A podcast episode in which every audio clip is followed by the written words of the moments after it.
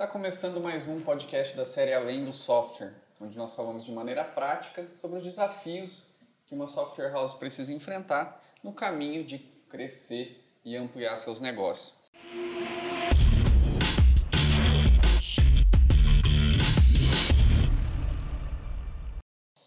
Hoje eu, Renan Freitas, estou aqui novamente com o Jonathan Santos e agora para a gente falar sobre contratação de vendedores, né? contratação e gestão de vendedores de software, os principais desafios, os cuidados que a gente precisa ter, né?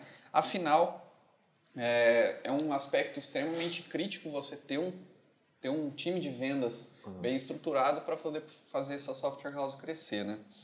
Queria lembrar você que está acompanhando a gente é, por áudio ou vídeo que é, se inscreva no canal do YouTube, é, assina o nosso podcast, a nossa série Além do Software, no seu, é, no seu programa de podcast preferido para acompanhar os demais episódios da nossa série. A gente tem muito conteúdo ainda para falar. É, na série Vende Software, para lembrar, né, o nosso objetivo é falar de maneira prática aquilo que uma software house tem que implementar, aquilo que ela tem que cuidar na gestão, que ela tem que fazer para executar estratégias que levem ela para outro nível, que façam com que a software house cresça.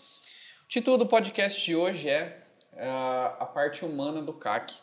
O que ninguém te fala sobre contratar vendedores e gerenciar vendedores de software. Polêmico, né, Jonathan? Eita! gente... olá, olá, pessoal. É... Bom, estou aí para compartilhar né, esses alguns anos aí de experiência né, vividos nessa área. Eu, hoje, como diretor de mercado né, na TecnoSpeed, a área comercial e a área de, de marketing estão sob minha responsabilidade a gente já passou por alguns perrengues já, então e aprendeu algumas coisas também. Então tenta trazer essa, esse ensinamento mais prático. Legal. É, a gente escolheu esse assunto para falar logo agora no começo da série, porque é um assunto que cada empresa trabalha de uma forma e não tem uma teoria, né? Não tem um, não tem um livro falando especificamente é. É, quanto que você tem que pagar de comissão para o vendedor, é, tem muita coisa ali na relação entre a empresa e o vendedor que não tem em livro. É. Então a gente acaba ficando. É, a gente vê que é um assunto muito frequente em conversas entre empresários de software. É, muitos empresários vêm pergunta pra gente, a gente troca ideia, troca figurinha, né? Porque cada empresa realmente faz de um jeito, existe, lógico, alguns padrões a ser seguidos e tal, mas sempre fica aquela insegurança: será que eu estou fazendo da forma correta? Será que eu estou respeitando a lei? É isso né? A gente já viu e, já ajudou vários empresários que, que estavam com práticas que ia levar muitas vezes a ter um passivo trabalhista no uhum. futuro, né? Então é um assunto permanente. E aqui no podcast a gente vai trazer né, uma conversa um pouco mais prática, trazer algumas das nossas experiências, é, para a gente realmente falar o que ninguém fala, né? O que não é. tem nos livros de vendas aí. Provavelmente a gente não vai conseguir é, fala, é, assim, comentar sobre tudo. Então é legal a gente ter um espaço para continuar depois do debate, né? Porque, é, enfim, não dá para falar sobre tudo em meia hora, 40 minutos, uma hora, porque tem, tem algumas particularidades e tem algumas situações que empresas vão, vão se sentir mais do que outras, uhum. né? Então, não sei se essa, esse podcast vai ser disponibilizado também em algum ambiente para a gente poder discutir isso depois. É, na comunidade aí, mas seria interessante a gente ter esse eh, poder continuar esse assunto. É, exatamente. É, Para quem está assistindo em vídeo, se quiser você pode comentar, fazer comentários no vídeo do YouTube, né, aqui logo embaixo, que a gente vai estar tá respondendo todos os comentários. Como eu falei no episódio anterior, a gente está construindo uma comunidade para que lá a gente vá expandindo essa discussão, para que a gente tenha um espaço para tirar dúvidas uhum. e tudo uhum. mais. Eu vou trazer isso nos próximos episódios para você saber como acessar, como fazer e tudo Legal. mais. Vai ser aberto para empresários e desenvolvedores compartilharem, né? É, em breve a gente vai ter novidades aí, né, sobre isso. Show. Mas vamos lá. Para começar então, Jonathan, é fácil contratar vendedor de software? é, não é fácil. Não é fácil. Bom, é, é claro que isso também depende do nível que você de complexidade do, do que você oferece, né? É, mas software por si só já tem uma característica é um pouco mais complexo do que você, sei lá, vender um bem de consumo é que, onde as pessoas já, já sabem o que faz, né? E, e enfim. É, então, é um pouco mais complexo. E para complicar mais ainda, a gente tem uma crescente né, nos, nas empresas de software, que é muito bom né, nesse, uhum. nesse mercado desenvolvedor de, de tecnologia, mas também acarreta em outros problemas, né? Porque aí você tem um, vamos dizer assim, até uma inflação né, em salário, em remuneração tal. É, porque a, a, profissão ela vai ficando, vai mais sendo mais, mais concorrido e mais valorizado. É, teve uma publicação do LinkedIn, começo, final de 2019, começo de 2020, agora, se não me engano, é, as 15 profissões é, assim, em alta para 2020. Depois eu posso passar o link para vocês e tal. É, e me chamou muita atenção. O representante de software ele está é tá na terceira posição, à frente de outras, é, de outras profissões ali, né? Até mesmo são, de programador, né? Até mesmo de programador, linguagens mais procuradas no momento, como Node e tal. Que já é uma, uma área, assim... Já é difícil. Difícil de contratar. Né? Exatamente. Então, é contratar representante de software, vendedor de software, né? consultor, é, é, é difícil e vai ficar cada vez mais difícil. Eu me lembro de ter ido há uns dois ou três anos atrás numa feira de, de automação aqui no Brasil e, e aí encontrei, né, como a TecnoSpeed trabalha com eh, tem muitos clientes que são software house, eu encontrei alguns clientes expondo lá. E aí conversei com eles, falei, pô, e aí, legal, tá, a feira tá bom, né? Tá, tá movimentando negócio aí para você e tal. Ele falou, cara, não estamos fechando muito negócio, não. Mas é, nosso objetivo maior aqui é encontrar representante. Eu falei, putz, cara né, veio numa feira, montou um stand, um puta de um stand, tava ali, investiu uma grana e ele tá procurando representante. Isso há dois, três anos atrás, cara. É, e não, isso não foi, não foi uma conversa com um cara, foi uma conversa com mais de uma, mais de uma uhum. pessoa. Então, você vê que já era difícil, tá difícil hoje e tende a ficar mais difícil ainda. É, eu vejo que, assim, até a gente conversando sobre isso, é, tem pesquisas falando que o CAC de, da, das empresas, principalmente que trabalham com serviço e software, tende a subir de maneira geral. Né? Uhum. É, eu vi recentemente uma pesquisa, não era da Bain Company, não lembro de quem que era, falando que a concorrência de mídia ela está aumentando. Sim. Porque as empresas estão por exemplo, assim, um iFood, que a gente estava falando uhum. no episódio anterior, um iFood, um Rappi, eles estão queimando dinheiro Brigando realmente com o CAC, com, né? Com, com marketing. Então isso tende a inflacionar o custo das mídias. Eu vi uma também que nos Estados Unidos a tendência é que a, a, o custo de mídia suba mais ainda, uhum. por conta das eleições americanas agora esse ano. E eles devem investir pesado em mídias sociais, porque todo mundo percebeu nas últimas eleições que esse meio faz muita uhum. diferença no resultado. Né? Sim. Então, de maneira geral, a gente observa isso, né? Sim. Então, se se no, na, no time de vendas vai subir também e na mídia vai subir, a gente tem um custo de aquisição cada vez maior, né? Com certeza, com certeza. Acho que esse é um grande desafio do empresário conseguir é, equalizar essa conta. Né? O colocar realmente o, o, teu saber o limite do seu CAC. E não só saber o limite, Sim mas também explorar ao máximo esse limite. E até na hora, de repente, de fazer uma proposta né, de trabalho para um vendedor, ele ter noção de que esse claro. vendedor está sendo concorrido, né? Claro, claro. Tá, tem... Hoje tem muito a questão do, do que o vendedor ele consegue trazer pronto para a empresa, né? Carteira. Carteira, né? networking, por exemplo. Uhum. Né? Porque é, é difícil você falar assim, né? O vendedor vai sair do, da empresa A para a empresa B e e ele, ah, vou começar a formar ele do zero, ele vai começar a construir tudo do zero, você vai ter um tempo de rampagem maior. Quando uhum. você, dependendo do que você vende, é, se você tem um vendedor que já tem um network, ele ajuda. consegue, ajuda, porque ele já consegue fazer rollout e reduzir esse CAC aí, o impacto desse CAC mais cedo sim, na base. Sim. Né? Pode falar. Não, é, era só para só concluir essa, essa parte aí. Tá.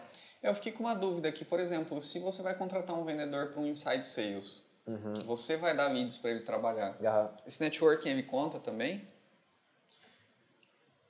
Assim, eu vou falar mais pro caso da, da, da Tecno, né? Ah, conta, mas nem tanto. Quando você faz outbound, você tem uma, Uhum. você tem uma, uma rede que você precisa construir, o vendedor precisa construir. Então ele vai construindo esse ativo dele. Quando você faz inside, é, geralmente o, esse ativo ele fica mais para a empresa. Mas por que eu, eu digo que fica mais e não exclusivamente para a empresa? Porque é inevitável. É inevitável que durante o, a- o- todo o processo de venda, né, principalmente uma venda consultiva, que o vendedor desenvolva conexões é, individuais, individu né, É até saudável isso, né? é até saudável, exatamente. Então é comum você ver pessoas né, que é, fizeram um negócio e depois se adicionaram um LinkedIn e aí depois continuam uma conversa Sim. via LinkedIn no futuro, enfim. Sim. Ou nas próprias redes sociais, enfim. Sim, às vezes o, o- é, a pessoa ela cria uma confiança, né? É, vendedor exato. e aí vai, a gente vê bastante, né, em treinamentos de vendas e tal, o pessoal até fala incentivando o vendedor a fazer isso, né? Sim.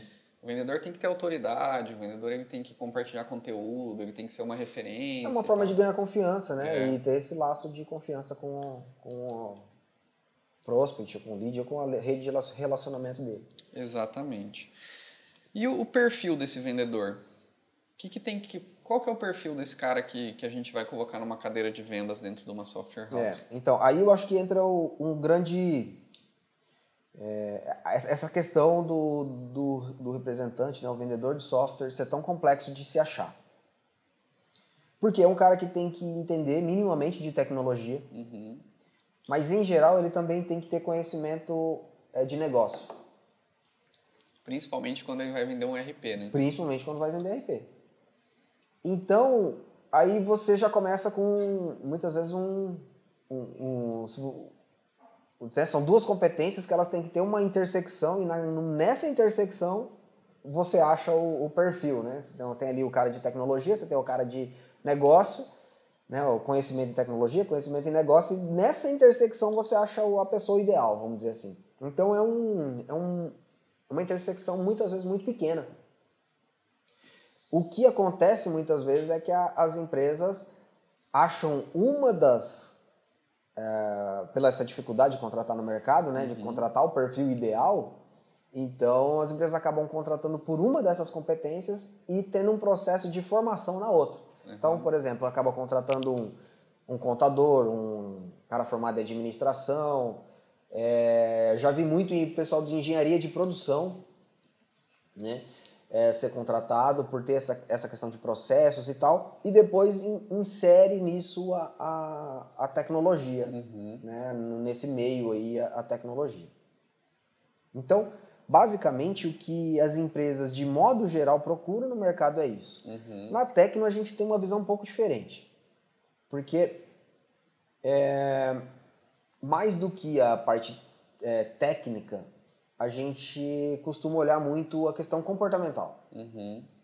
Então, é, os- as nossas entrevistas, os nossos testes, eles abordam sim parte técnica, mas quando a gente procura as pessoas, né, lógico, é uma referência você você colocar lá os conhecimentos que ele tem, mas na, na, na efetivação de uma contratação mesmo, a gente analisa muito mais os aspectos comportamentais. Porque a gente entende que é, o aspecto comportamental é um pouco mais difícil de você Formar. de você formar. Eu, é, eu talvez o termo até que eu estou usando seja um pouco equivocado, o comportamental, né?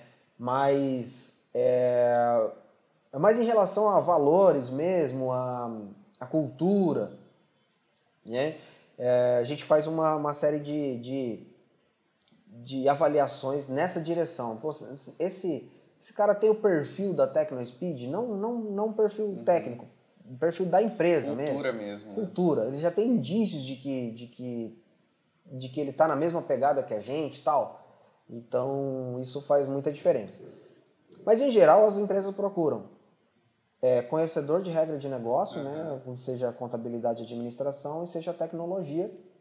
E o perfil ideal é justamente quem tem essa intersecção. Uhum. Um outro fator que eu acho que é primordial e que eu vejo também empresas já procurando nessa, nessa direção e às vezes até com testes práticos e técnicos, que é em relação à comunicação, né? A, a, técnicas de comunicação da pessoa, né? Então isso acaba também influenciando bastante. E a, já vi, já começo a ver nos currículos aparecendo isso uh, como uh, desejável, vamos uhum. dizer assim. Legal. É, eu vejo uma prática que acontece aqui dentro da TecnoSpeed, mas eu já vi em outras empresas também, que é fazer recrutamento interno para uhum. o time de vendas. Às vezes um cara do suporte, ele está almejando, por exemplo, assim... É, só fazendo um parênteses, é fato que o, o, time de vendas ele tem uma remuneração mais interessante, né? Uhum. Ele ganha comissão, e tem é, muitas vezes uma remuneração que às vezes ele chama a atenção da, da pessoa que, é. que vai trabalhar na área de vendas. É, desculpa te interromper. A possibilidade. Aí, é, exato. Eu acho que a questão aí é a possibilidade. É isso. Porque assim, né, nós temos especialistas em desenvolvimento de software que o cara é, ganha muito bem, Isso. né? Ele tem uma, ele, ele se especializou naquilo. Uhum. É um cara que para você achar outro cara daquele é muito complicado. Ele entrega um valor uhum. para a empresa muito grande. Sim. Mas o vendedor, ele, eu costumo dizer que ele não tem teto. Uhum. Que o teto dele Isso. é ele que faz, cara. Exatamente. Né? Então, as possibilidades dele é ele que faz. Isso, exatamente. Isso às vezes chama a atenção de alguém que de repente quer um, buscar um crescimento mais rápido, digamos assim. Uhum. Né? E, e aí isso às vezes é uma prática, né? Você pegar pessoas que estão tá dentro da empresa trabalhando às vezes no suporte ou às vezes em alguma área e por ela já conhecer o software, por ela já ter um conhecimento essa nessa parte mais técnica, uhum. um implantador, né? Ela vai para o time de vendas. Isso é uma opção viável? Com certeza. O recrutamento interno, eu acho que não só para a área de vendas, mas para qualquer área da empresa, ele é, ele é muito viável. Pelo simples fato de você é, talvez conseguir atender o anseio do colaborador, que muitas vezes você não está conseguindo atender aonde ele está, uhum. e aí você vai perder ele para o mercado. Uhum. E aí sim, né, você coloca, vamos colocar na conta. Você já fez todo o processo de recrutamento, seleção daquele cara, viu que a cultura deu, enfim, deu match. Agora pensa, é, se ele sair da empresa, é mais caro do que eu é mais caro para fazer todo esse processo com uma outra pessoa que eu, do que uma eu mudança. fazer uma mudança. É muito do perfil também, né? Evidente, evidente. Agora, quando a gente fala assim de recrutamento interno para um. Poxa, o cara era meu suporte técnico e agora está em vendas.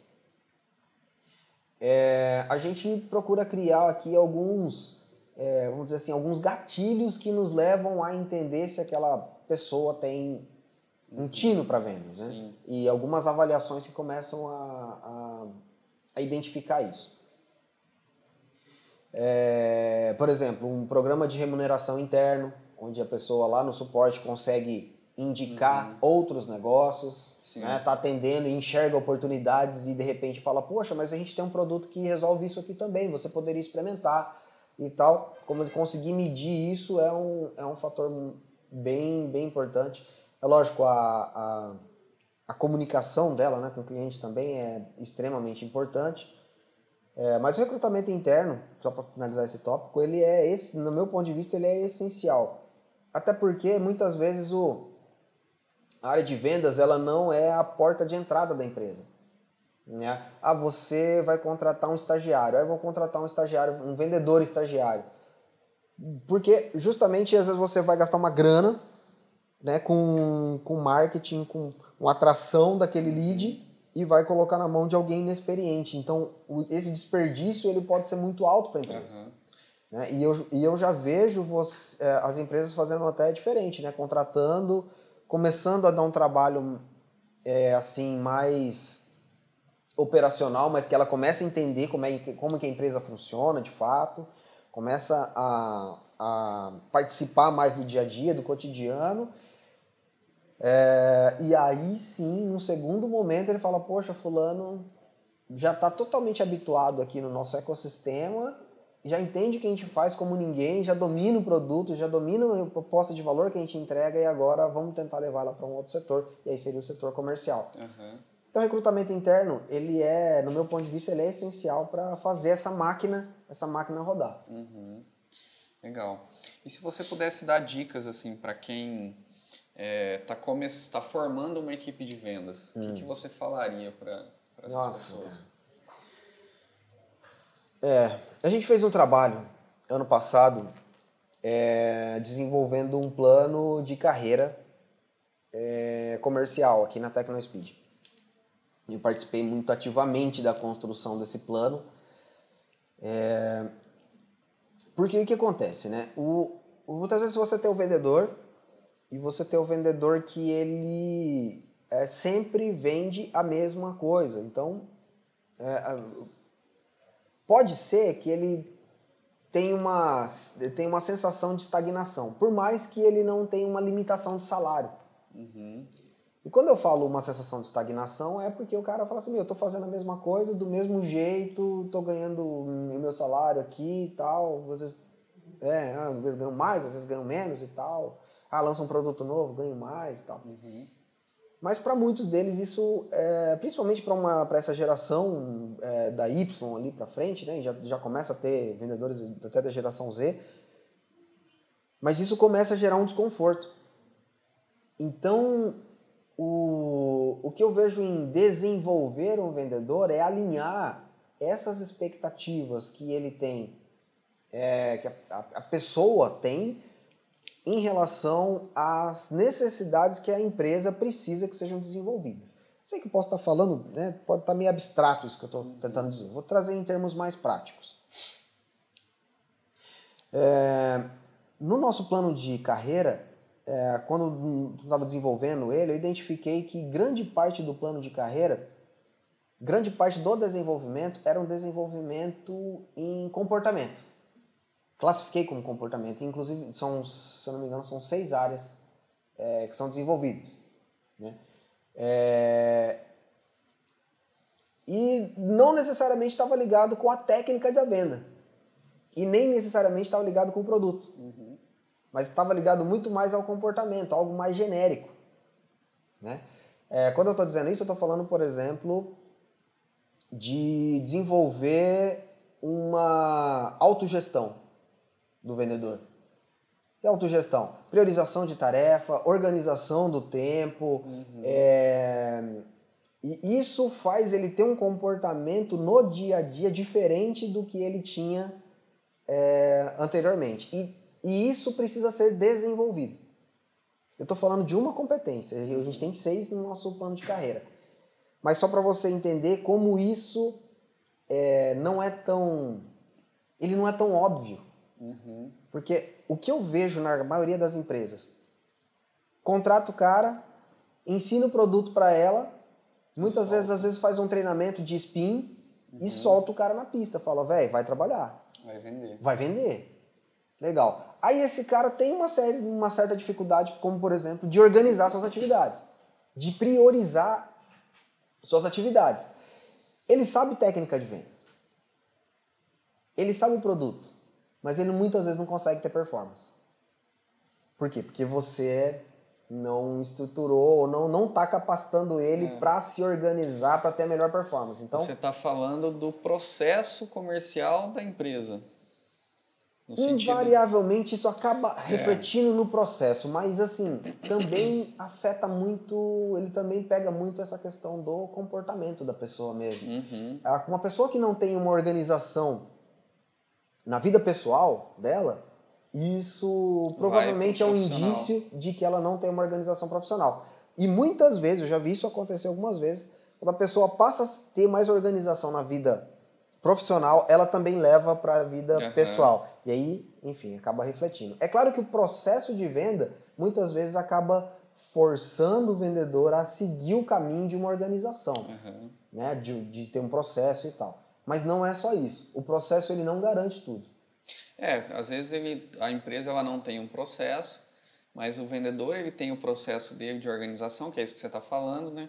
E que vai levar ele a uma boa performance. Eu me lembro de, de um é, de algumas experiências que eu tive, onde até um treinamento que eu fiz também, onde é, eles falavam muito assim, que às vezes você contrata um vendedor muito experiente, ele meio que, que começa já a performar bem e ele vive bem na bagunça. vive bem na bagunça é, é foda. eu, tô, tem, eu, eu, me acho na minha bagunça, é, né? Essa é a frase. Ele tem o, o é. caderno dele ali, ele consegue se organizar, ele vende e tal. Só que com o tempo, esse cara que tem o processo de organização, que segue bem ali uma boa prática de CRM e tal, ele vai ultrapassando esse vendedor mais experiente com a capacidade que ele tem de seguir o processo. Ele, vai, vezes, ele é mais estável. É, estável. Né? Exatamente. Só que ele cresce estável também. Então, Isso. Então, enquanto o cara está aqui sim, na, naquela instabilidade, o outro cara está aqui pegando experiência, exatamente, adquirindo. Exatamente. Ali, é, o que eu estou entendendo, e aí para a gente, pra, às vezes trazer para uma forma um pouco menos abstrata é que se a empresa não tem esse processo para treinar o cara, isso. o vendedor ele precisa Você ter fica dependente dele desenvolver isso. Você quer ver uma outra competência que, é, que a gente desenvolve aqui? Persistência. É uma competência comportamental. Mas como é que você desenvolve persistência no cara? Está muito ligado, inclusive, com ele seguir o processo, né? E, uh, meu, eu vou persistir nisso aqui, eu, eu, eu, eu, vou me agarrar nisso aqui, né? E, enfim, aí tem N técnicas aí e capacitações que, que podem ser feitas nessa, nessa direção. Mas é muito comum, é muito comum você ver um, um vendedor desanimar porque ele começa a não ter talvez sucesso nas negociações e aí ele, cara, se ele desanimar, o que, que vai acontecer? Aí que ele não vai ter sucesso mesmo. Uhum. Ah, como um amigo meu que diz, né, trabalha com área de vendas, ele falou, meu, tem, cara tem que ter sorriso na voz, cara. Porque é. muitas vezes ele tá no telefone com o cara e a pessoa do outro lado tem que sentir que ele tá entusiasmado com aquilo. Que ele, que tá ele, confiando que ele tá naquilo. confiando naquilo. E quando o cara começa, já começa o dia assim, oi, TecnoSpeed, tal, é, não, tem um produto aqui, Vê aí, você vê aí, você quer usar tal. Porra, né? Que confiança que ele passa ao outro lado, né? E, e isso está muito atrelado com essa questão da, da, da, da, da persistência, né? E desenvolver isso, desenvolver mecanismos que a própria pessoa é, ela se sinta mais autoconfiante e entenda que o processo é, que está sendo estabelecido ali é um processo que vai levar ela a ter um resultado bacana. Então, não dá pra gente falar também de persistência sem falar, por exemplo, de criatividade. Uhum.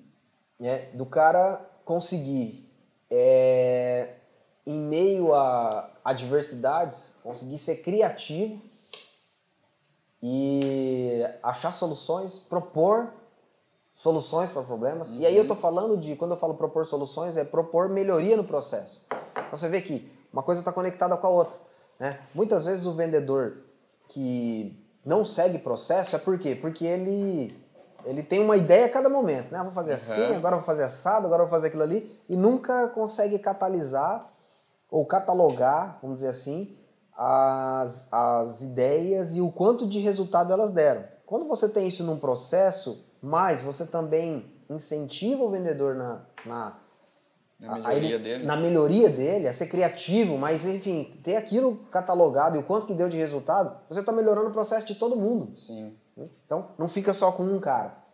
Essa é uma outra competência que eu vejo essencial de ser desenvolvida, que é uma, é uma competência de é um, é um comportamento, de trazer esse mindset diferente para o vendedor, né? Então, cara, tá Tá difícil? Tá. Então, peraí, o que, que, que a gente vai fazer fora da caixinha? Né? Trazer e, o vendedor para essa solução também, né? Exatamente. E tem muitos recursos para poder fazer isso. Porque tem insights que você pode gerar para o vendedor passar a pensar a respeito daquilo. Né? Motivos de perda, justificativas de perda do mês e tal. Ter debate sobre isso, né? É, brainstorm sobre isso é, trazer propostas de concorrente para que seja debatido e, e, e, criar soluções, né, com a equipe de venda criando soluções, né?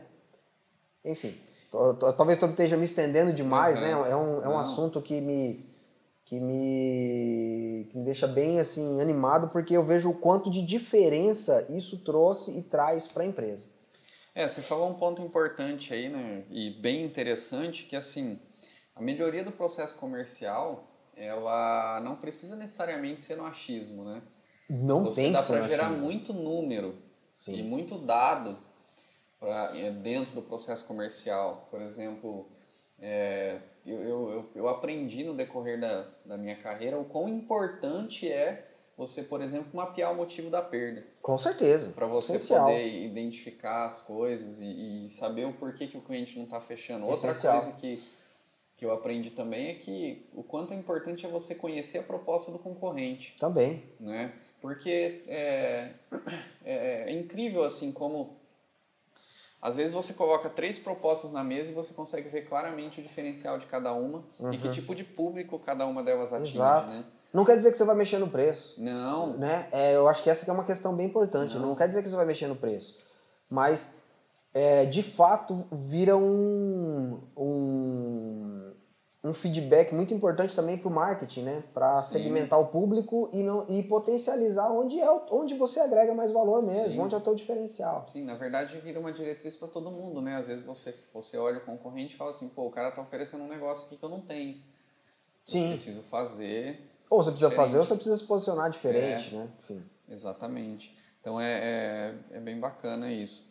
E agora falando assim, você falou de algumas dicas, né? Principalmente em cima de competências e o que, que tem que tem que construir, né, para receber bem esse vendedor. Eu, eu tô indo muito pela, pela, pela questão do título, né? Pra gente sair um pouco do óbvio. O Aham. óbvio é treina, treina o vendedor no produto e treina Aham. e passa o processo comercial para ele ali.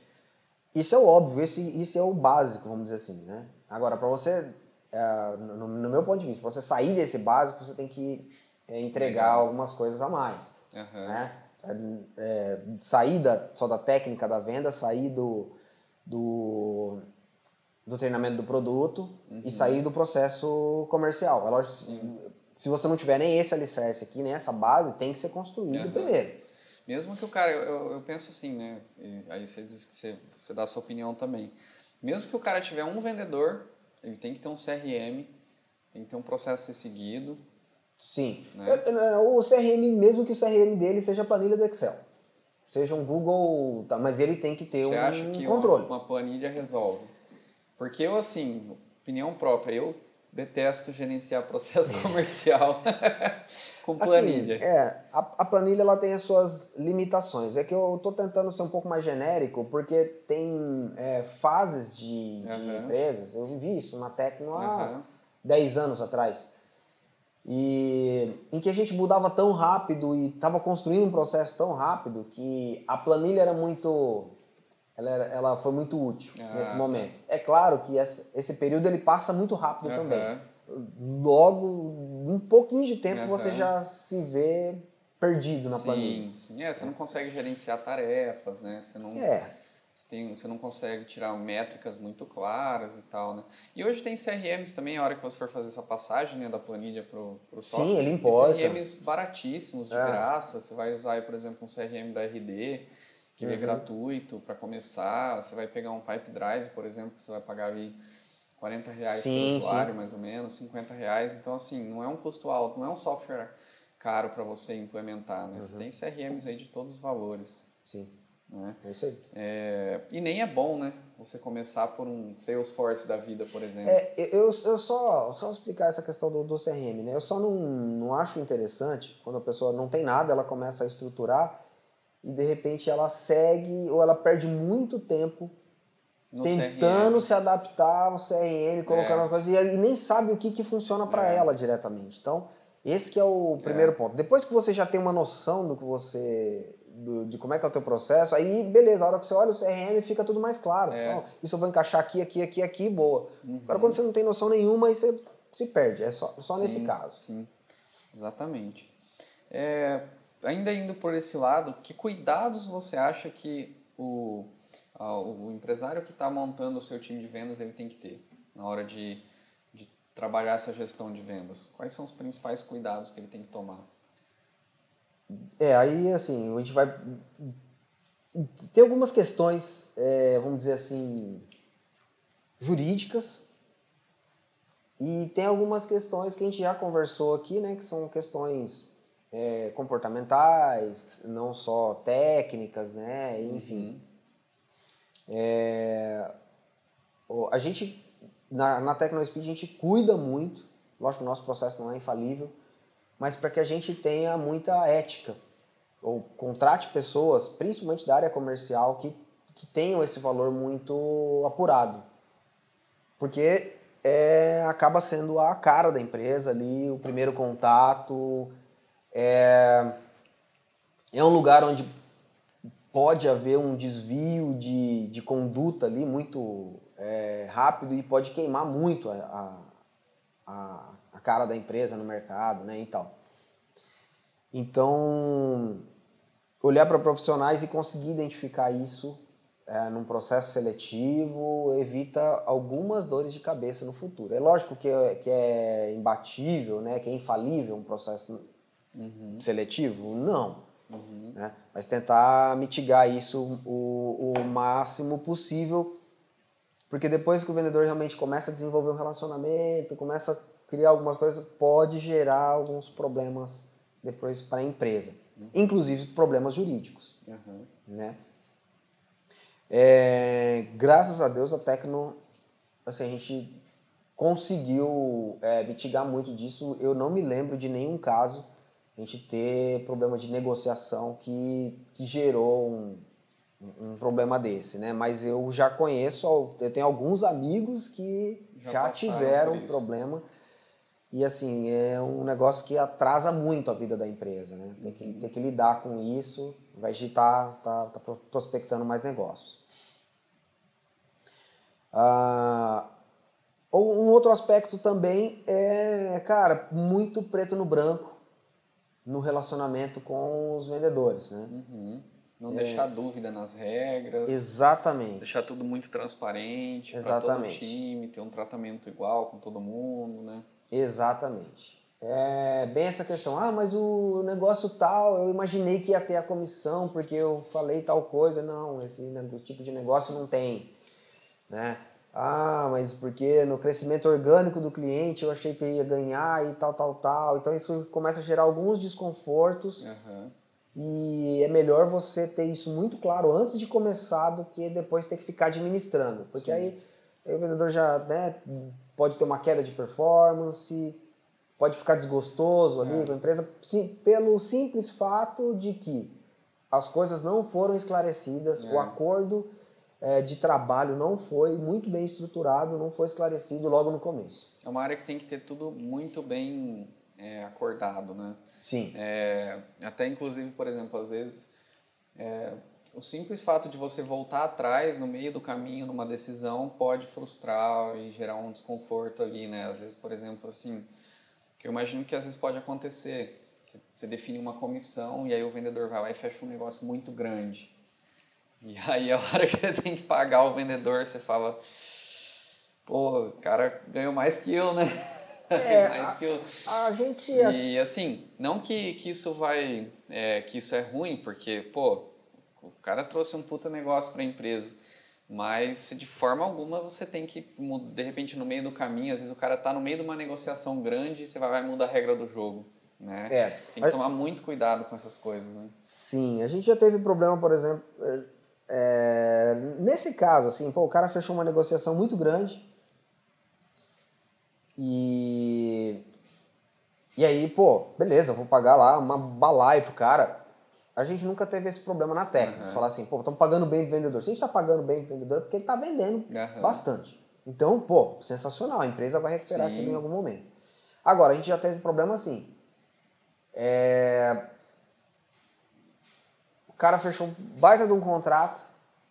Legal. Pô, vamos lá, pagamos a comissão pro cara. Dois meses o cliente foi lá e cancelou. E aí a gente, aqui na Tecno, a gente antecipa né, o, meio que o contrato para o vendedor. Então a gente paga a comissão baseado no, no, no, no contrato cheio. Uhum. E aí, o que, que, você faz? Você vai lá e desconta a comissão do cara? Fala assim, ó, oh, o cara lá, daí aquele negócio, declinou, cancelou, não cancelou aqui, e tal. Né, o CAC é maior que a mensalidade. É, e aí você tem aquela questão, tá, mas onde estava escrito isso? Quem, mas e daí? Como é que é essa regra aí? né? Então você começa a ter, pode começar a ter alguns desconfortos ali. Uhum. Né? Essa regra tem que estar muito bem estabelecida. Eu não vou falar que você pode ou não pode fazer.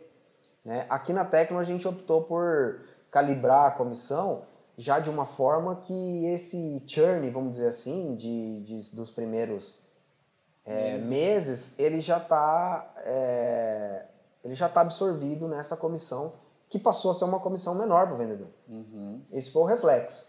Agora, o que, que a gente faz? A gente acompanha todo mês esse indicador. E isso passa a virar uma métrica de qualidade não do só vendedor. do departamento, mas do vendedor. É, isso evita, por exemplo, às vezes do vendedor vender mais do que o produto entrega, né? É, Porque é, o principal, é, a principal métrica do que o é vendedor... É onde geralmente dá, dá problema no discurso é quando o cara, cara, vai lá, contrata, a hora que ele vai usar, oh, mas o vendedor falou que faz isso. exatamente. Promete um monte de coisa e tal. Mas pode acontecer também da empresa ter uma falha no processo de onboarding, que não tava, não, não tem a ver com o vendedor. Sim. Né? Mas qual que é o, a, a, no final das contas? o dinheiro tem que entrar para eu poder pagar uhum. o vendedor, para poder pagar o customer success, para eu poder pagar o, o cara do onboard, para poder bancar as coisas de desenvolvimento. Então, assim, que é o que a gente estava falando no episódio anterior, né? Na prática, dinheiro tem que vir. Exatamente. Senão a empresa quebra. Simples é, assim. Ela está acelerando na parede, né? É. a gente falou no último episódio.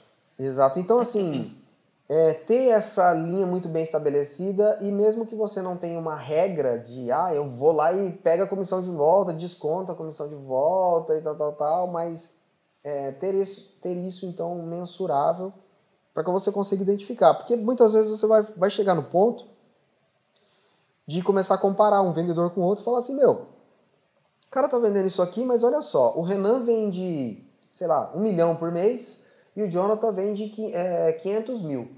Só que 70% dos contratos do Renan cancelam com 60 dias. E os contratos do Jonathan, os caras. Ninguém cancela. É, ninguém cancela. Pô, quem está dando mais resultado para a empresa? Então aí você consegue fazer uma conta, aquela conta de desdobrar né, o CLV, o CAC, você consegue desdobrar até mesmo em nível do vendedor, de canal de aquisição. Exatamente. Né? É a importância de você ter aquelas métricas que a gente estava conversando, né? Exatamente. Porque às vezes você, você evitar o churn é muito mais lucrativo para o negócio do que você vender mais. Exatamente. Né? Exatamente. Nunca foi tão importante vender certo, né? É, enfim, mas aí essa conta tem que fazer sentido. Né? Tem que fazer sentido. E uma outra dica, uma, um, eu procuro não, não usar o termo um erro, né? Porque assim, eu sei que tem realidades diferentes, uhum. às vezes eu uhum. falo uma coisa, eu falo, pô, não faz isso, e, uhum. e, e, de repente tem pessoas que estão tendo muito sucesso e, e usam dessa, dessa possibilidade. Mas assim, é, em geral, eu vi, já vi dar problema é você contratar um vendedor e arrumar um sócio. Hum. O que, que é isso? O cara ter participação na recorrência. É.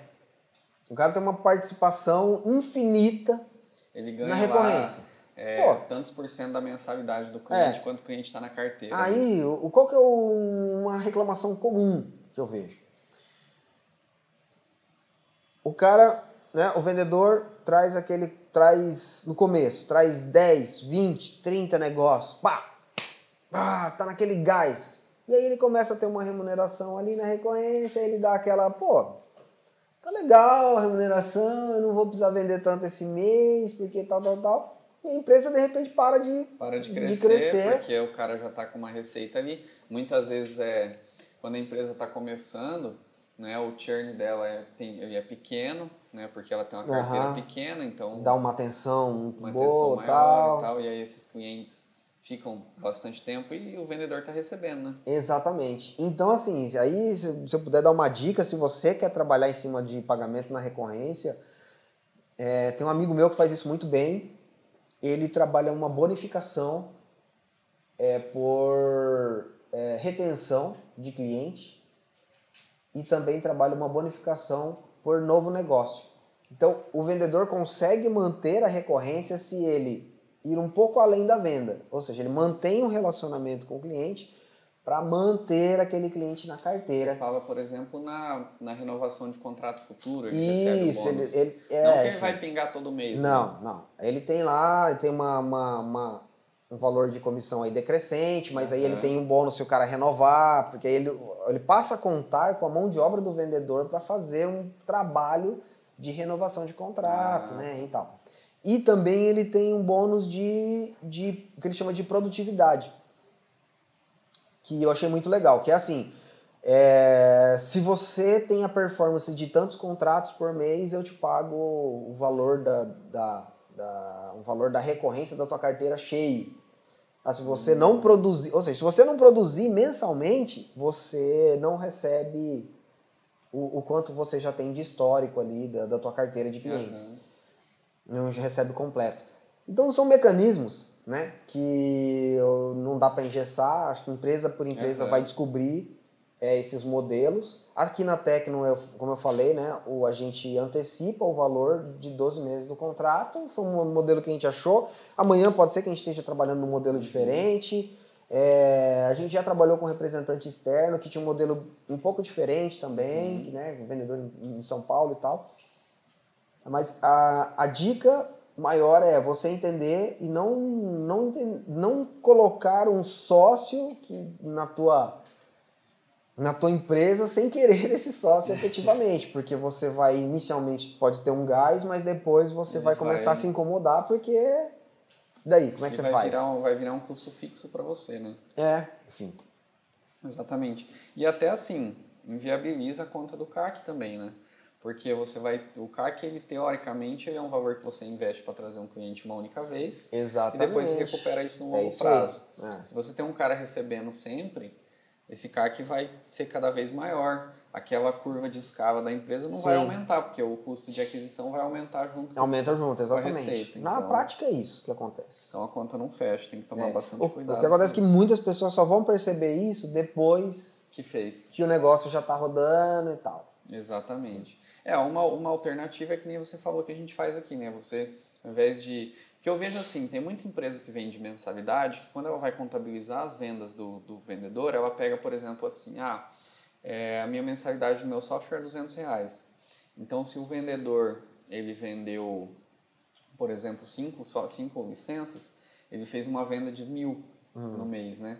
Aqui na Tecno a gente considera diferente. Então, se o vendedor faz uma venda de mil reais, por exemplo, de de uma mensalidade de mil reais, na verdade, no volume de venda dele, ele vendeu 12 mil, Exato. que é o valor do contrato anual. Exato. Então, uma forma de você colocar isso em prática né, é você acumular, por exemplo, um valor de contrato para na hora de pagar a comissão do vendedor Sim. você pagar sobre o contrato. A comissão de repente não vai ser 30%, mas é. vai ser 5, vai ser 4, vai ser 3. Mas vai ser em cima do mas volume vai ser em cima do, do volume total. Então, essa é uma, mais uma questão de percepção. Eu já vi muitas empresas utilizando, por exemplo, a primeira mensalidade do vendedor. Uhum. Beleza, legal. Também é uma Bacana. Forma. Já vi as, as primeiras, a primeira é, a segunda já é menor e depois é decrescente. Uhum. O que eu acho que só não é interessante é você realmente atrelar isso a uma, a uma recorrência. Isso, nada impede também, que nem você falou, colocar bônus por metas superiores atingidas uhum. e tudo mais. Né? É isso aí. Desde que não vire uma, uma recorrência. Legal. E quanto tempo, Jonathan, um vendedor demora para começar a performar? Coloquei, o cara ah, sentou ah, na cadeira hoje. Uhum. Né? A gente chama aqui de tempo de rampagem, né?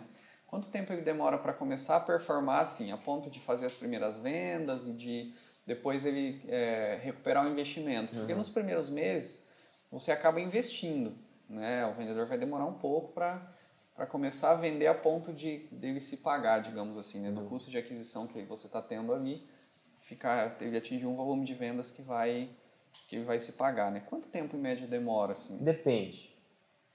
Porque assim, uhum. depende de, no meu ponto de vista, de dois fatores principalmente. Tem mais que podem influenciar, mas uh, principal.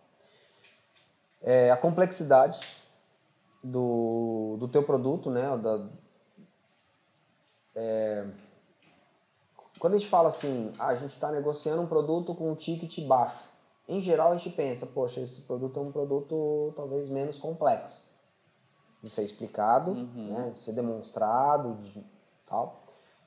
Agora você faz uma negociação de tickets altos, são produtos é, com alto poder talvez de impacto e que tem um, o produto ele é complexo, complexo, muito complexo. É muito técnico às vezes, né? Então você passa muito tempo para formar um vendedor. Uhum.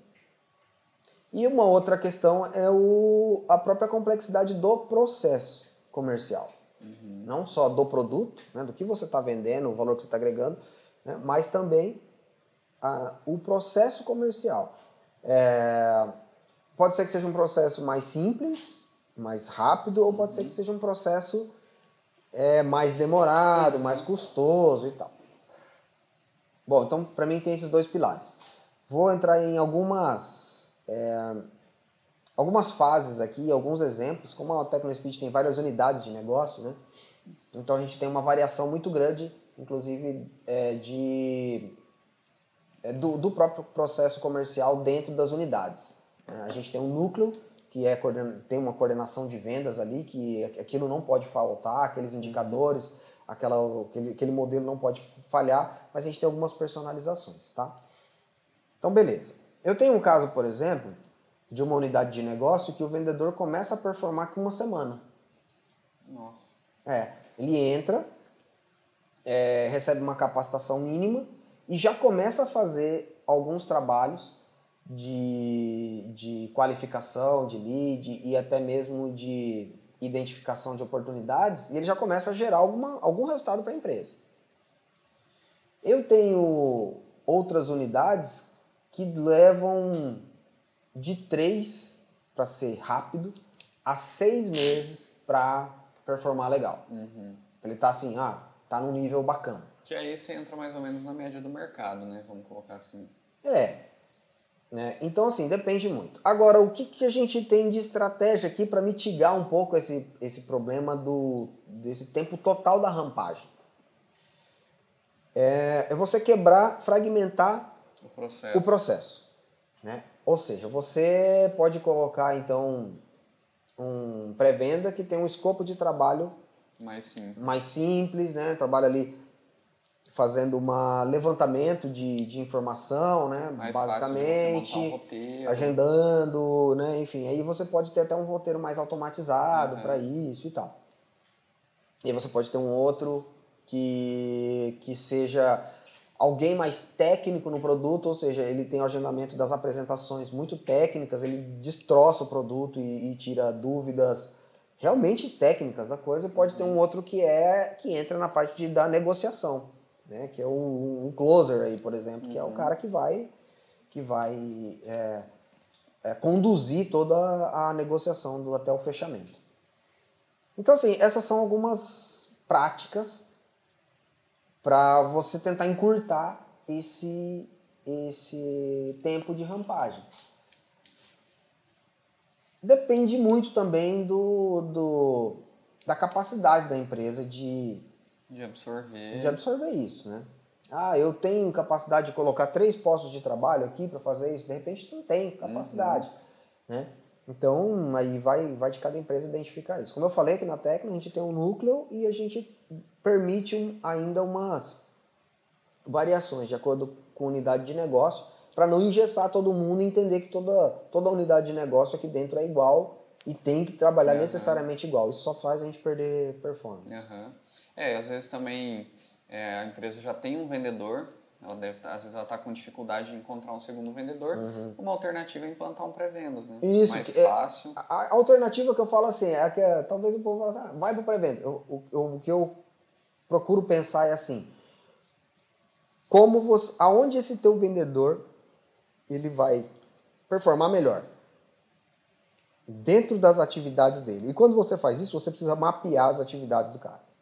A partir do momento que você mapeou, você fala assim, opa, ele é imprescindível aqui, na negociação. Então, beleza, então coloca alguém para fazer pré-venda. E às vezes ele gasta muito tempo fazendo o primeiro contato, porque ele tem que falar com 10 pessoas no dia. Sim. Às vezes ele perde muito tempo fazendo o processo burocrático, que é o quê? Depois que ele fecha a venda, ele lança lá o contrato, daí o contrato ele vai, conversa com o financeiro, faz não sei o que, não sei o que. Então, é. de repente, às vezes não é no pré-venda. Às vezes é o pós-venda que o cara, meu, pós-venda que eu falo é, fechou o acordo da negociação, você coloca um assistente para ele fazer a parte ali de, de operacional. Sim. Então, só por isso que eu falei assim, geralmente quando eu começo essa conversa, o povo fala assim, e aí, como é que você quer? Não, coloca um pré-venda. Cara, não é só o pré-venda. Analisa o processo. Né? Analisa né? o processo e vê aonde que você pode, aonde você pode é. fragmentar. Eu já vi empresas colocando pré-venda e perdendo efetividade na venda.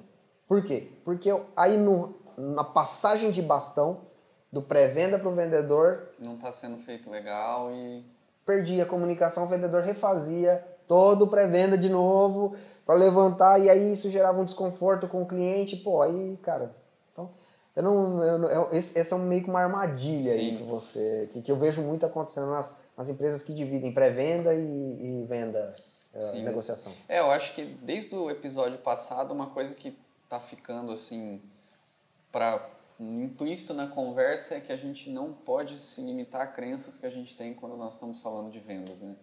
Porque eu digo assim, é, às vezes a gente vai. Ah, tá todo mundo colocando pré-vendas, então pré-vendas é, é a minha mete solução. um pré-venda, é. Ah, tá todo mundo indo pro digital, mas pô, tem cara fazendo venda pra caramba com representante porta a porta, é. né? Pô, tá todo mundo fazendo mídia paga, aí você vê um cara que ele tem uma revista e a revista tá gerando negócio para ele, né? É então não dá para ficar preso e tem que conhecer realidades que conhecer, diferentes, é, né? Tem que para mim, para mim assim, tem que experimentar e essencialmente, essencialmente, tem que ter número. E aí eu acho que essa é uma grande vantagem de quem é, de empreendedores que vêm da área de, de tecnologia, programador e administradores, uhum. talvez, né? De, porque os caras que são mais focados em números, né? E, não, e aí é mais racional a decisão, né? Ah, não preciso tomar uma decisão disso aqui, tem número para isso aqui, e aí você toma uma decisão, não tão emocional. E para acompanhar é, o vendedor, quais são as principais métricas que, que elas são as mais relevantes para o gestor? Boa pergunta, cara. É... A verdade, é, é, a gente vive evoluindo essas métricas por vendedor. É, tem hora que a gente sente necessidade de algumas, depois a gente é, sente necessidade de outras, depois sente necessidade de uhum. combinar algumas, né? Mas, em, a grosso modo, o que a gente tem é volume de vendas, uhum. né? enfim, não dá para não acompanhar por isso, né? uhum. O quanto ele vendeu, agregou de contrato, né? A quantidade de contratos. Uhum. A gente acompanha muito também ticket médio, porque ele pode variar de vendedor para vendedor. Uhum. Né? Isso pode ser um indício de que é, esteja ficando dinheiro na mesa. Né? Na, na hora da negociação. Então a gente acompanha isso e eu, eu, acho que o mais importante é você, se você tem mais de um vendedor, é ter esses comparativos. Né? Quanto um performa, quanto o outro performa e mas, tentar identificar. Mas comparativos para você, né? Não expor isso para não, time. Pra... De não, de maneira alguma. De maneira alguma e isso serve muito até para feedback. A gente usa muito isso para fazer feedback com o vendedor. Tempo de fechamento. Então, qual que é o, qual que é o, o tempo que você leva numa negociação? São indicadores básicos, né? ticket médio, tempo de fechamento, volume agregado total. É, taxa de conversão, importantíssimo. Né? Você saber de quantos negócios você encaminhou para aquele vendedor e qual é a taxa dele de performance em converter aqueles negócios em, de fato, em aquelas oportunidades em contratos, uhum. é, efetivação.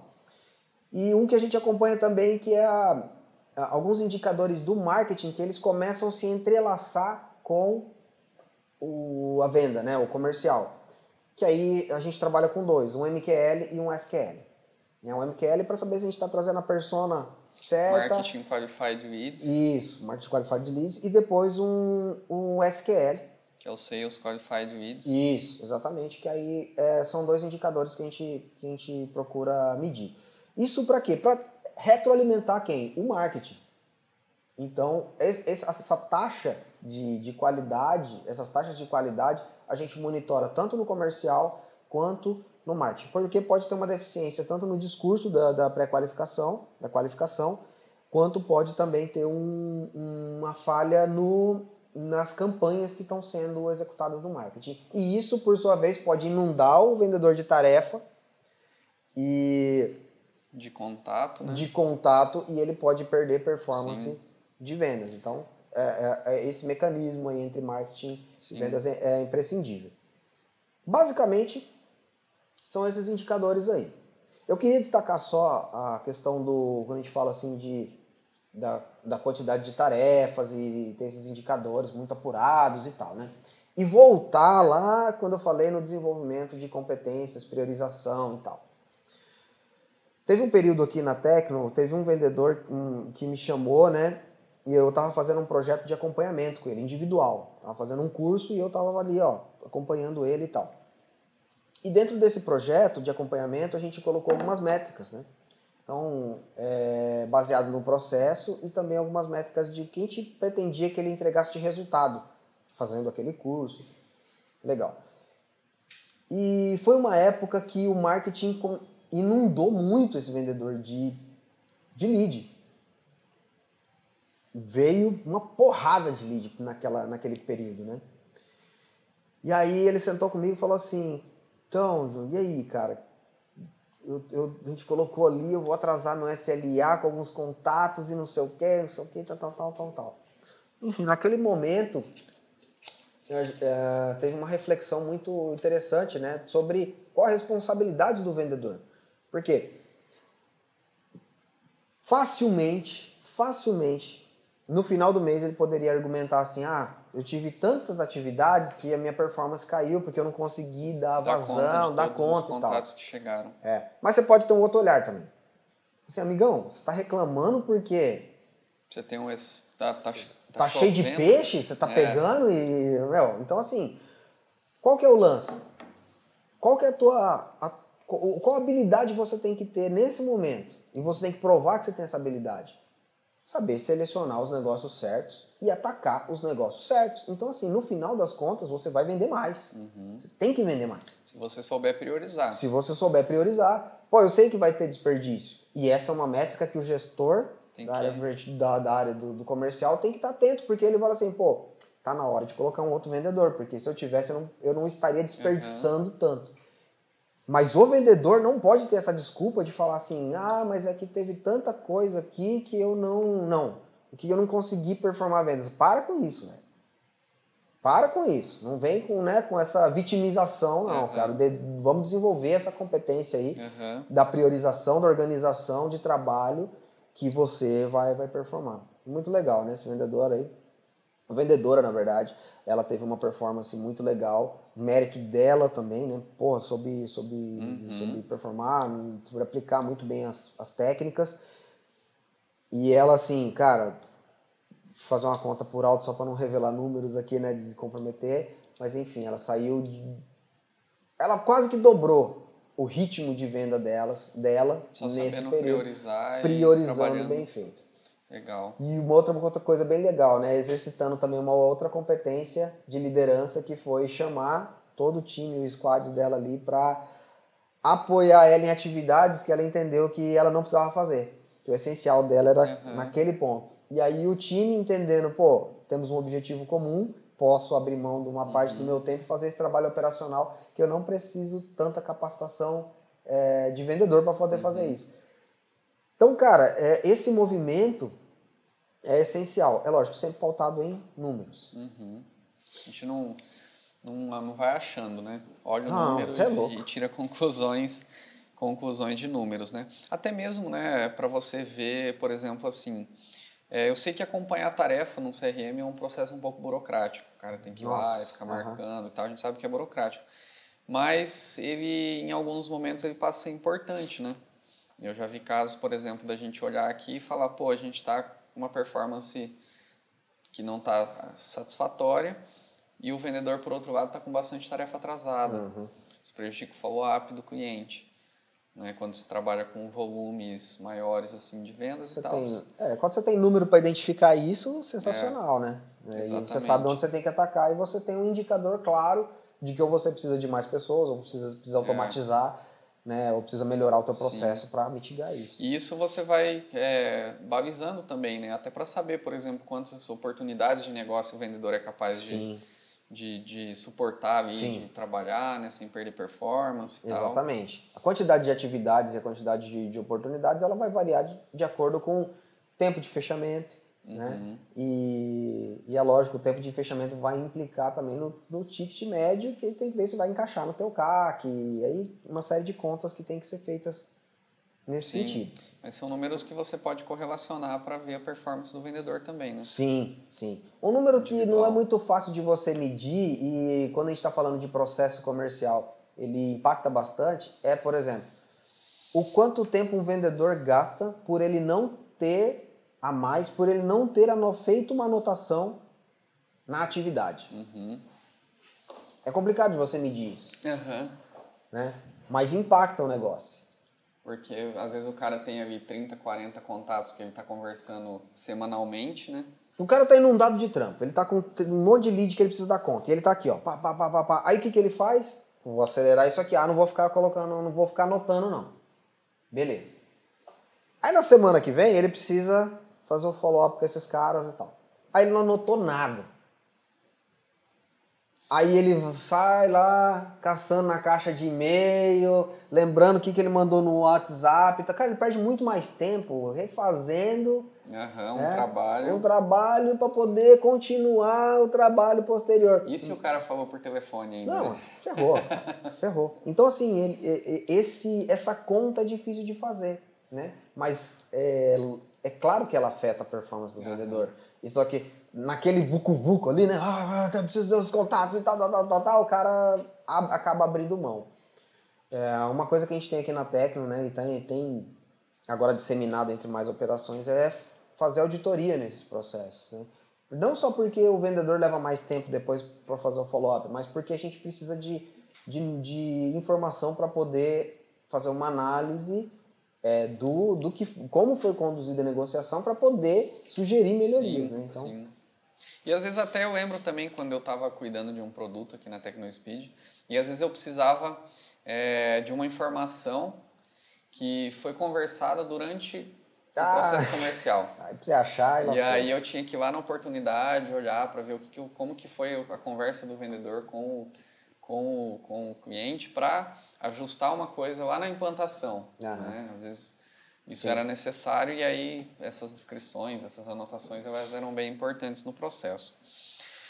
Mas é isso aí, Jonathan. Muito, cara, muito legal essa conversa. É, a gente tentou né, abrir aqui é, informações que que às vezes assim a gente fica preso ao método, a tendências, a conceitos e é muito difícil passa, você né? ver isso num material escrito na internet, Exatamente. o cara falando lá dessas, né, como diria meu avô, né, dos tombos que a gente leva é. e não as pingas que a gente toma. Então, né, muitas vezes você vê muito o povo falando das pingas e tal, mas não vê falando dos tombos. E, e esse, essa e muitas vezes o, o ajuste é muito sutil, né? É. Numa, é numa negociação com, no contrato de venda com o vendedor, mas que depois gera impacto ferrado. É na uhum. contratação de um cara que gera problema e tal. Exatamente. Então, é, é assim, está sendo conversas muito bacanas. Eu acho que, que, que tá agregando muito para quem está ouvindo ou assistindo a gente, né? Então, uhum. pô, falar de vendas é, é sempre muito legal, né? Então, é, espero que você que está nos ouvindo tenha gostado. Eu queria deixar aqui, né? Eu gostaria de, de fazer um jabá aqui agora rapidinho. Ah. é, apresentar para quem está nos assistindo, nos ouvindo, o TecnoSpeed Academy, né? Claro. Que é a nossa área de cursos aqui da TecnoSpeed e que lá a gente promove treinamentos voltados para empresas de software, né? Sim. Então é, lá a gente tem, por exemplo, né, um treinamento sobre marketing e vendas para software house, Sim. onde a gente fala sobre é, gestão de vendas, como construir o processo, como que a gente é, utiliza um CRM para construir o processo, né, é, métricas e até mesmo a gente chega a falar lá dentro né, sobre como montar uma apresentação né, de, de software. Às vezes é, a gente é tem, tem muita prática de demonstração de software né, no, no, processo comercial, mas às vezes você fazer uma apresentação, sei lá, levar as dores do cliente. Sim, tem muito mapear. insight lá também, né, para estabelecer um processo, né? Exatamente. O, número assim, eu, eu, desculpa te interromper no seu jabá, mas assim, a, a, eu tive uma, uma experiência muito legal na TecnoSpeed em 2019, né, conduzindo uma uma reestruturação, vamos dizer assim, da nossa máquina de vendas, né, onde eu já achei que a gente já estava 10 anos trabalhando com um processo, com uma equipe comercial e tal. É, e no começo eu fiquei bem ansioso, falei, cara, o que, que eu vou fazer mais, né? Mas é legal quando você tem esses, esses, eu gosto quando você tem esses desafios assim que te leva a pensar fora da caixa. E, e qual foi o resultado disso? É, 60, quase 60%, 59% do crescimento de venda nas nossas unidades de software. Então, sem contar outras unidades que cresceram muito uhum. mais. Então, cara, é, é muito legal quando você para para estressar o teu processo, para Uhum. para estressar as diversas áreas que estão permeando o processo, né? Desde o do talento das pessoas e tal. E quando você coloca isso em prática, tira a métrica, como é que eu sei que cresceu 59%? Porque eu tinha toda, É, todas as métricas, números, né? né? sabia o que estava dando certo, o que não estava. Então isso aí é Sim. é sensacional. Agora, lá no Academy a gente tem uma parte de estruturação do processo comercial. então, assim, quem, Conceito, né? isso, falar, "Pô, eu não- tenho nenhum processo ainda definido. Cara, precisa de alguns conceitos, precisa de sair do, da estaca zero, ou da estaca 1, um, precisa chegar no ponto 10 ali, não vai chegar ainda no 50, no 100, mas é, ali no Academy tem uma formação bem legal para estruturar isso. Sim, e, e, assim, quando a gente foi montar aquela, aquela formação, né, eu lembro que a gente, a gente viu que muitos dos, dos empresários que estavam na nossa rede, eles estavam naquela fase assim de, pô, quem faz as vendas hoje sou eu, às vezes até eu É. tenho um vendedor, e eu tô exatamente naquele ponto assim, cara, não dá mais para eu ficar vendendo. Eu tenho que ter alguém para vender meu software, porque eu preciso dar atenção ao desenvolvimento, porque eu preciso dar atenção ao financeiro, eu preciso empresa. gerenciar minha empresa, né? Então a gente fala muito sobre construção de processo comercial do zero mesmo, Sim. é, de você construir algo que você consiga delegar e terceirizar, né? A gente falou bastante sobre isso aqui. Nessa formação, até o próprio Jonathan tem uma parte que fala sobre, né, sobre estruturar campanha de marketing, Uhum. como que você faz para gerar esses leads, né, para o comercial. A gente falou bastante aqui sobre o vendedor tá cheio, o vendedor receber leads, trabalhar com contato, então tem essa parte do marketing também, tá alimentando a- as vendas com leads, então a gente fala sobre ferramentas, quanto investir em marketing, quanto investir em vendas, como que, que essa relação funciona, essa integração, esse feedback. então é, é muito legal. Esse conteúdo todo está lá no tecnospeedacademy.com.br, né? Tem todos É isso os nossos cursos lá expostos, né? E aí assim a gente encerra mais um episódio do, da série Além do Software. É, eu convido você a continuar com a gente nessa jornada. A gente tem muita coisa, mas muita coisa mesmo para falar aqui no decorrer de 2020 e, e muito agregar. É, então vem com a gente desbravar essa, essa série junto conosco para falar sobre os diversos assuntos aí da gestão de uma software house, né, John? Show! Isso aí, pessoal. Fica ligado na gente aí. Valeu.